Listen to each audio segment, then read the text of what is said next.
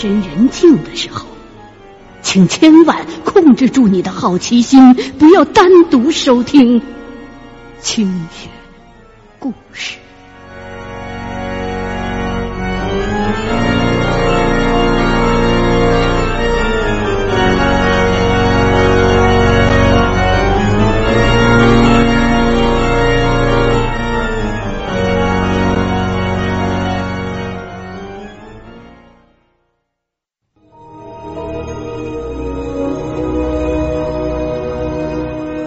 对于猛鬼屋的传闻，各地都有，无非就是荒废村屋、废弃豪宅和无人居住的唐楼、工厂房等等。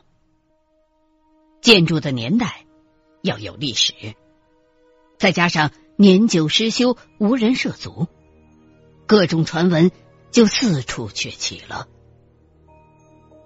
但是，究竟有几个人亲身撞见过魂魄，却无从考证。街坊四邻有时以讹传讹，再加上探险爱好者的故弄玄虚和灵异报刊的渲染报道，鬼屋就成了气候，甚至成为了一种亚文化，满足人们茶余饭后的精神需求和猎奇心理。香港从开埠以来，经历过漫长动荡的战争岁月和殖民地文化。这座东方明珠的城市、乡村、海里，各处都死过很多人，留下过很多有关鬼怪的传闻。加上有很多历史超过百年的建筑，因此鬼屋在港岛的各区都有。有些地名甚至都是因为太过恐怖或避讳，而被政府改了名字。昨天看到有朋友转发南固台灵异案件新闻，那我们就从这宗媒体热炒的少女夜探鬼屋之后被鬼上身，从而袭警的事件说起吧。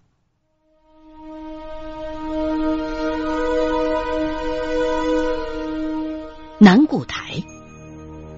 被大家传闻是香港鬼屋凶猛程度排在前列的一个地方，位于湾仔船街五十五号。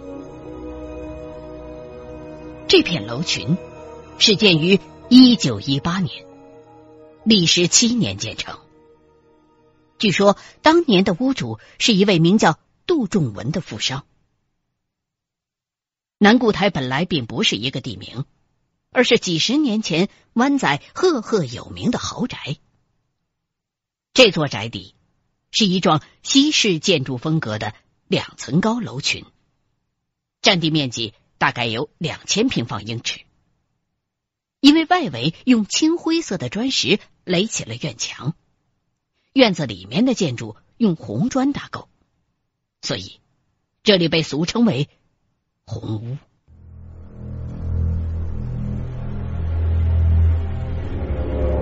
后来，红屋的主人定居国外，剩下几名女佣看屋。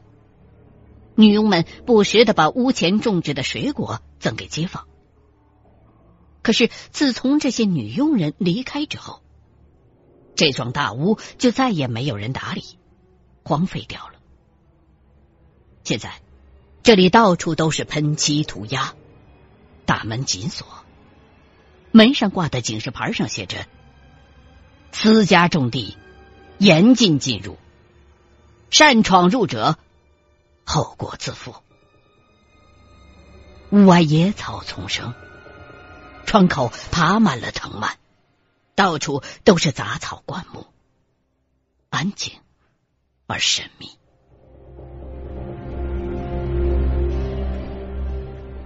红屋的正面。就是别墅的入口，上下两层各有四根圆柱支撑着，大部分都已经腐蚀斑驳了。大门是一道绿色的铁闸，因为多年无人居住，已经没有了玻璃，在院墙外头就可以看见屋子里的情况。白天望去，屋子里红漆刷墙。还摆放着一些废弃的家具和浴缸，灰尘满地。白天还好，如果是晚上，一个人站在这幢空空荡荡的大宅子里，窗外树影婆娑，屋里四面来风，任谁都难免会疑神疑鬼。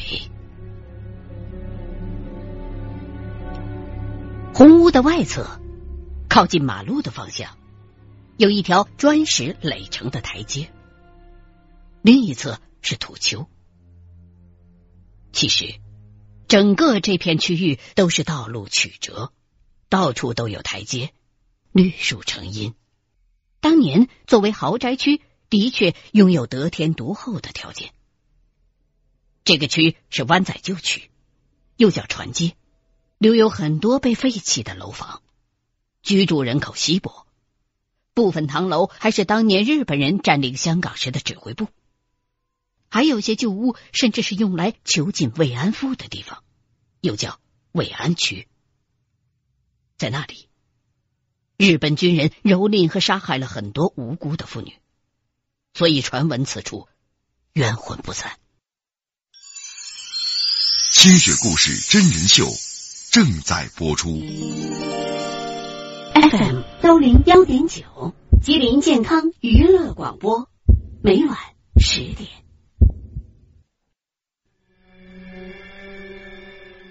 南固台毗邻的圣路奇中学旧校舍，就是鬼怪传闻很厉害的地方。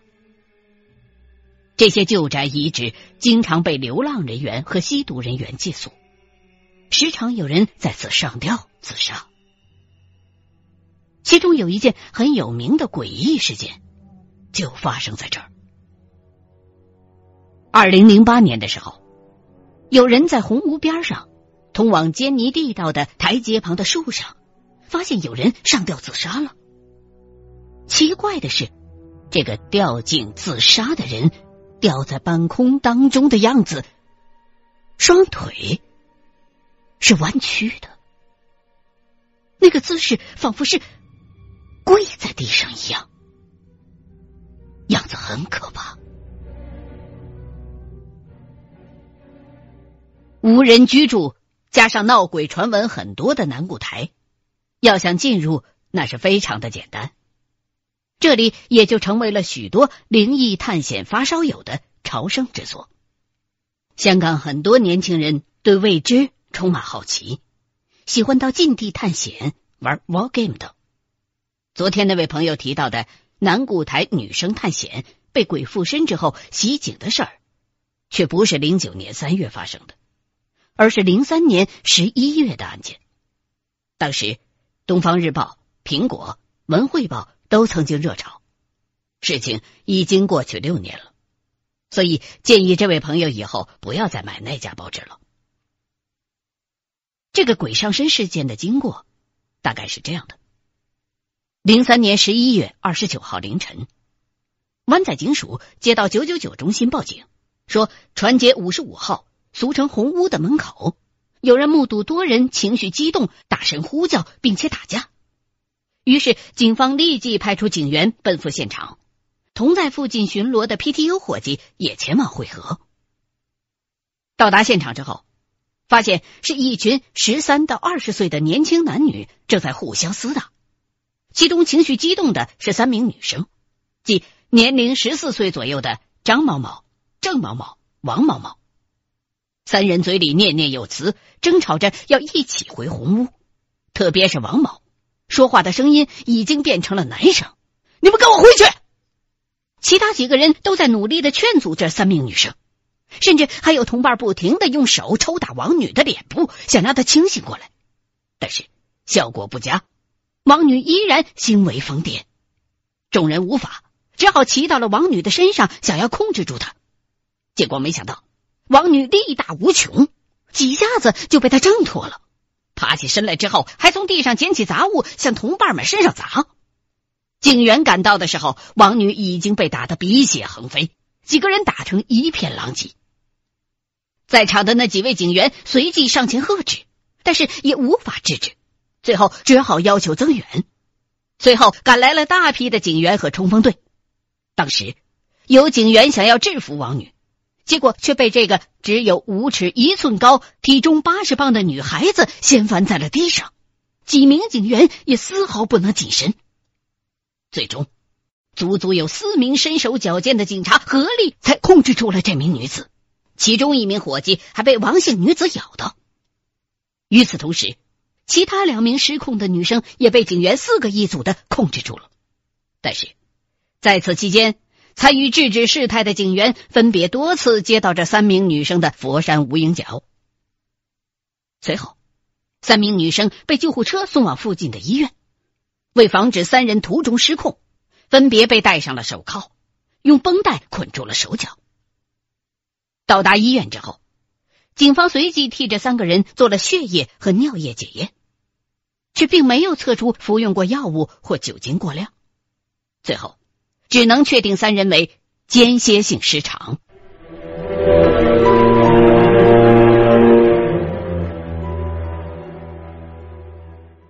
与此同时，其他几名男女也被带往警署接受调查。经过询问，警方得知，三名女童就读于北角一中的中二年级，平时喜欢玩碟仙和塔罗牌，被同学们称为“神婆”。这名女生的男友也热衷于去废弃的旧屋探险。当天，一行多人首先到达了圣路奇中学的旧校舍，结果发现铁门紧锁，无法进入，只好在附近的公园游玩。三名女童适逢例假，玩着玩着，突然发现红屋的楼梯台阶上有个影子在向他们招手示意。于是，三名女生决定去红屋里看鬼。进屋之后，三个人又在楼梯上碰见了一个鬼影，正在招手让他们上去玩。三个人当即被吓到，夺路狂奔。逃离红屋之后，三个人就发生了类似于鬼上身的状况，情绪激动，不受控制，最终导致大家打成了一团。还把事情闹到了上报纸的地步，搞到南固台在接下来的一周之内人声鼎沸，不少市民都从大埔、元朗特意赶过来，甚至还有拖家带口前来参观的。周六晚十点的怪谈更是不放过，节目主持人有了题材，编导有了新闻爆料，大师有了用武之地。一时间，全城讨论，让鬼屋之说再度燃烧。医院的专业人士却分析说，胆小的人在极度恐慌的环境下受到惊吓之后，会导致大脑紊乱、心跳失律，产生间歇性的失常，类似于大脑生物电电压不稳定，肾上腺激素分泌紊乱，肌肉紧张，就从而导致了音调的变化。总之，就是生物电短路，大脑秀逗，所以被鬼上身之说，在医院方面的科学解释下不能接受。清雪故事真人秀正在播出。本节目新浪官方微博：清雪故事二零一零。除了南固台和圣路奇中学旧校舍这些鬼屋之外，香港被传为鬼屋的还有上环高街精神病院、半山毕列者世街、柴湾图书馆、德福花园、大埔运头塘村、元朗的达德小学、洪水桥，还有元朗的东头围村别墅、吊井岭、金钟兵房、西贡荔枝庄电影拍摄基地、大榄郊野公园的蓝地水塘。金茂坪的戏院等等，还有很多是凶案现场被传作鬼屋的，如天水围的天瑞村瑞新楼凶案鬼屋，常州东堤的自杀高发地，发生 Hello Kitty 肢解案的尖沙咀嘉联威老道大厦，智乐别墅，元朗白沙村双尸命案的凶宅，油麻地嘉利大厦的火灾现场，黄大仙横头磡康强院母女被杀单位，康怡花园。福耀大厦、洛克道金鹅颈桥的 I L 屋等等，大多数历史流传的鬼屋早已经被推翻重建了。现在都已经成了钢筋水泥的高楼大厦。但是从那些谐音的地名当中，还能隐约读出当年的恐怖气氛。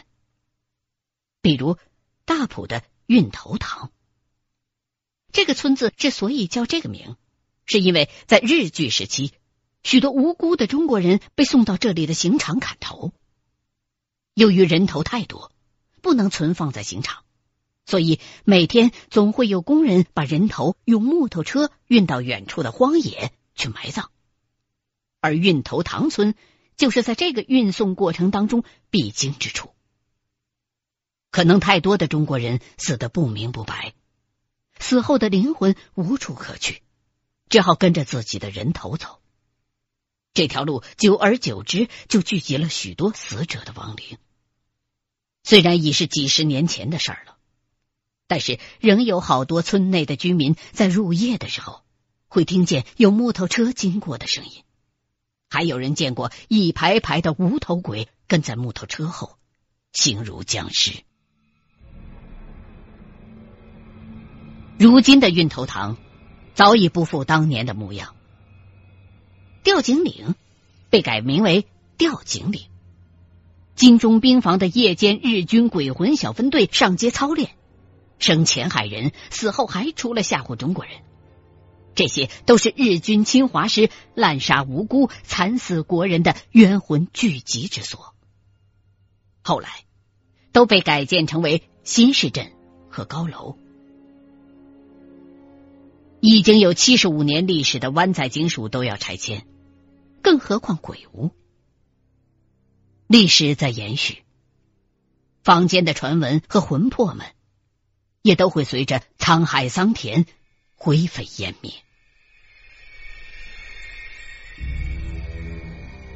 如今，还有很少的人住在西贡十四乡的荔枝庄，但是大家流传的鬼庄，并不是这些老人们居住的这个村落，而是在更远处的、平时很少有人进去的森林里。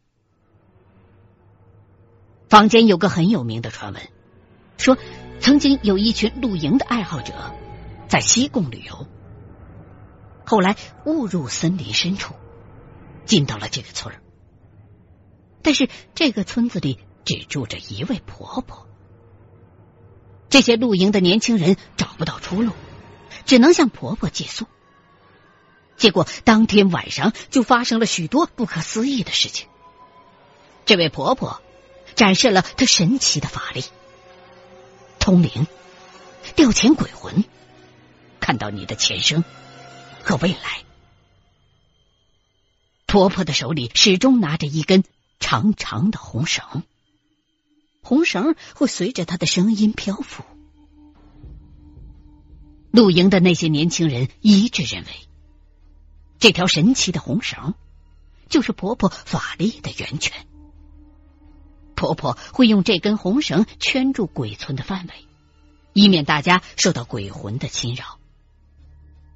不过，在这个范围之内，一般人夜里进去之后就没有办法再出来了，直到天亮。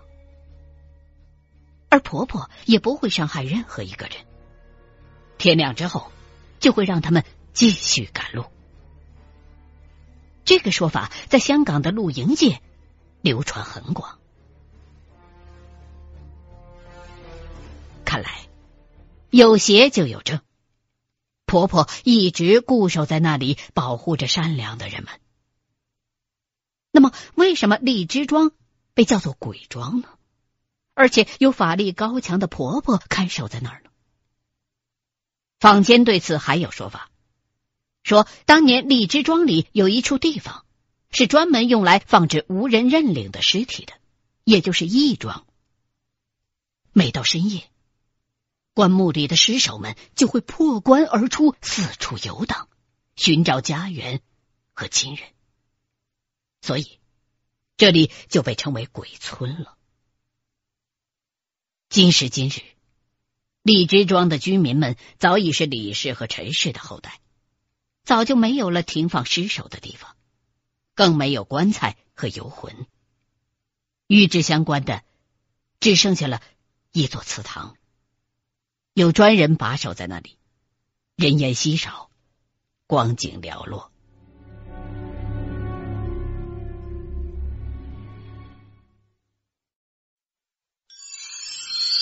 清雪故事真人秀正在播出。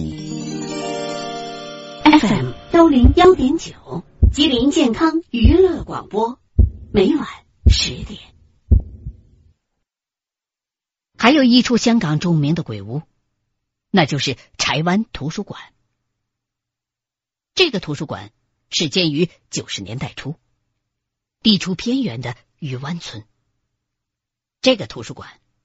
也闹出过很多灵异的传闻，比如说，有人在图书馆闭馆之前巡视大厅的时候，在角落的某排书架前看见一个人形的白雾状的物体，手里还拿着一本书在看，因为距离很近，光线又明亮。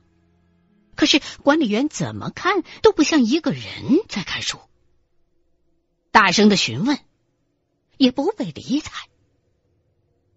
管理员这才意识到，应该是个爱读书的鬼。除了心惊胆战之外，没有再敢打扰这只鬼读书，转身迅速的离开，锁门关闭了图书馆。另外。这家图书馆开馆没多久的那个时候，还有一位管理员在儿童图书馆房间里加班，因为是夜晚整理图书，就准备打开照明灯光。走到屋角的时候，模糊当中看到地上坐着个小孩在非常昏暗的光线下翻看着一本儿童图画书。于是，这名管理员迅速的按下了电灯开关，却发现那个小孩子突然之间就不见了，只有那本书还放在地上。管理员怕是失踪儿童，就报了警。结果，警方来了之后，也是一无所获。图书馆的房间无从翻阅，为了防止盗窃书籍。普通人即便是随便离开，也都会有很多的设施来防盗的。所以，最后大家一致认为，这名管理员刚刚碰见的那个是不干净的东西，都劝他用柚子叶洗澡，冲去霉气。后来，有人分析说，可能是因为。图书馆这种地方太过安静，缺乏活力和生气，所以才会发生这类灵异事件的。不过大家都是去寻找知识的，所以也不必太过担心。不管怎么说，能去读书的灵体，应该也是爱学习的知书达理之鬼，不会随意的吓唬人。如果真的有那么一天，有灵体过来问：“你好，请问钱钟书的《七坠集》放在第几层啊？我生前还没有读完啊。”哼，大家也一定会认为是碰到了个书呆子，读书读坏脑子了。